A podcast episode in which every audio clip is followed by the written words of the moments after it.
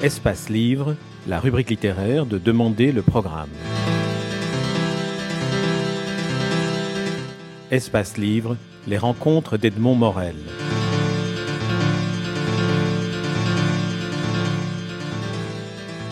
Gilbert Sinoué, vous publiez un roman bouleversant aux éditions Flammarion. Le roman s'appelle Erevan, du nom de la capitale de l'Arménie. Ce livre est un roman vrai, les faits majeurs relatés sont vérifiables. C'est la phrase d'avertissement qui ouvre votre livre, et lorsqu'on achève la lecture de Erevan, de votre roman, et que l'on se souvient de ces quelques lignes d'avertissement, l'émotion qui étreint le cœur au fil des pages prend une dimension encore plus intense. À travers l'émotion, c'est la conscience qui est touché. Ma première question porte sur l'approche romanesque. Dans quelle mesure est-ce que l'écriture romanesque permet ce passage, selon vous, de la connaissance à la conscience? Euh, Je crois que c'est à travers les émotions qu'on touche le, cœur des hommes et pas à travers les chiffres et à travers les statistiques, euh, surtout de nos jours où on est très vite blasé euh, par tout ce qui est image terrifiante. On passe à l'image suivante qui est la météo ou le résultat d'un match de foot. Et je crois que le roman, justement, euh, permet d'accéder à l'émotion, permet d'accéder au cœur. Et c'est pour ça que j'ai voulu absolument tenter de décrypter et d'analyser et de, de, faire le récit de cette tragédie arménienne à travers des personnages romanesques. Mais il n'en demeure pas moins, comme je le dis, c'est un roman dans l'histoire. C'est pas tant un roman historique, il y a une toute petite nuance. C'est un roman dans l'histoire. Et donc, euh, c'est cette famille Thomasian qui permet de, de, poser son regard sur le génocide arménien. Votre roman débute en 1896-1896 par une prise d'otage effectuée par des résistants arméniens. Voilà ce qui se passe. J'essaie de le résumer brièvement. N'oublions pas que nous sommes en 1915 et nous sommes dans, ce qu'il reste de l'Empire ottoman. Euh, la Turquie, l'homme malade de l'Europe. Et donc cet Empire ottoman allait jusqu'au port de Vienne. Et il était composé évidemment de communautés chrétiennes importantes. Le jour où l'Empire ottoman commence à se déconstruire, il devient majoritairement musulman. Et donc je crois qu'il s'est développé à ce moment-là ce que moi j'appelle une grande crise de paranoïa euh, dans les, hiérarchies qui dirigeaient le pays. Ils ont eu l'impression que tout à coup, le seul moyen de survie de l'Empire ottoman et de la Turquie, c'est de se replier sur soi, et donc de se turquifier, de s'islamiser, de se nationaliser. Et à partir c'est une forme de, fuite en avant. Et je crois que là, euh, ils ont eu très peur de cette minorité chrétienne qui était chez eux, qui était 2 millions d'Arméniens, donc de chrétiens. Et je pense que les Turcs ont eu très peur que cette Arménie, ou cette communauté arménienne, devienne, représente un danger et les poignarde en cas de guerre.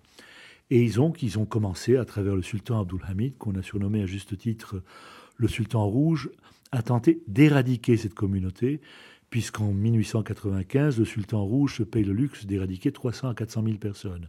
Et effectivement, mon livre commence en 96 par une prise d'otage.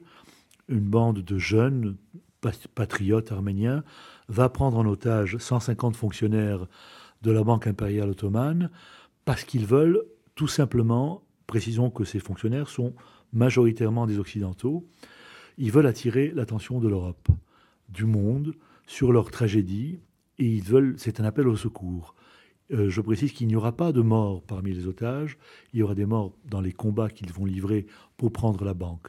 Mais c'est le premier geste de cette communauté, c'est le premier appel au secours.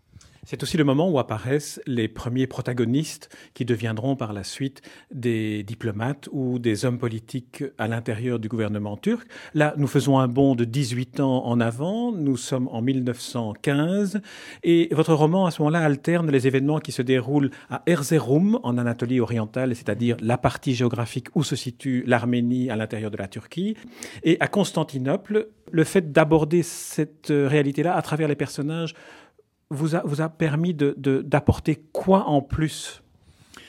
Écoutez, il m'a permis d'abord d'identifier euh, les responsables, de leur poser un nom. Euh, il y avait Talat Pacha, Enver Pacha, Djemal Pacha, ministre de, de l'Intérieur, ministre de la Guerre, ministre de la Marine. Déjà, nous identifions qu'il y a des, des, des responsables euh, qui portent donc un nom, qui ont agi, qui ont prémédité. Et j'ai essayé aussi d'expliquer qui étaient les personnages politiques côté arménien. et expliquer aussi euh, ce qui s'est passé dans la tête de ces jeunes, ce qu'on appelait les jeunes Turcs.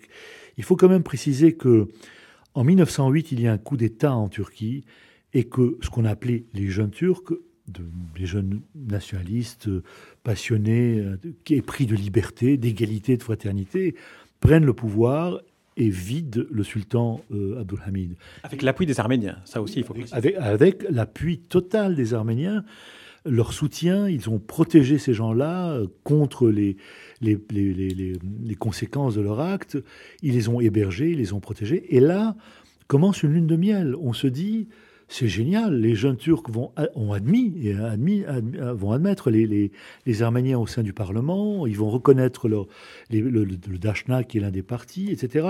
Et on se dit que tout, tout, est fabuleux. En fin de compte, les droits de la communauté minoritaire vont être, vont être reconnus. Mais ce n'est pas ce qui se passe. Et là, ça bascule dans l'horreur. Il y a un massacre à Adana, il y a 20 000 morts, et le gouvernement des jeunes Turcs ne bronche pas. C'est là que les Arméniens se disent, nous sommes perdus. Il va se passer quelque chose de gravissime.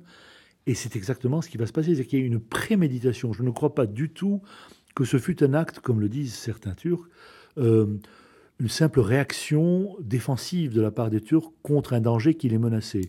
On ne, peut pas préméditer le déplacement et la déportation de près d'un million de personnes vers les déserts de Syriens, Syriens et, d'Irak sans préméditation. D'autant plus qu'il faut préciser que les jeunes Turcs décident d'utiliser deux bras armés.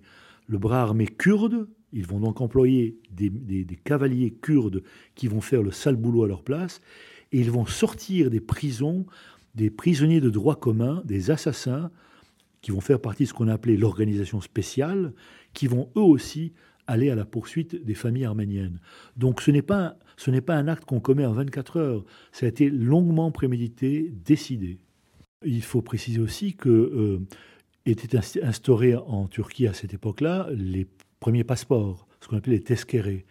Or, à partir, à partir d'un certain moment, les passeports vont être confisqués aux Arméniens. On va leur retirer leur passeport. Or, les passeports ne servaient pas uniquement à voyager à l'étranger, mais à se déplacer au sein même de la Turquie. Donc ça voulait dire que l'Arménien ne pouvait plus bouger. Il était figé chez lui, et on leur a donné à un moment donné l'ordre de quitter leur maison en 24 heures. Ces gens-là sont partis sur des chars à bœufs, des chariots, des carrioles, avec des ballots, avec, avec ce qu'ils avaient pu emporter. Et ils étaient tellement convaincus, c'est ça qui est terrifiant, cette affaire, que c'était provisoire, qu'il leur arrivait très souvent de confier les clés de leur maison soit à des officiers turcs, soit à des, à des voisins, convaincus que ça ne pouvait pas se passer, qu'on les déportait pour des raisons de sécurité, puisque c'était ce qu'on leur disait. On vous déplace pour des raisons sécuritaires.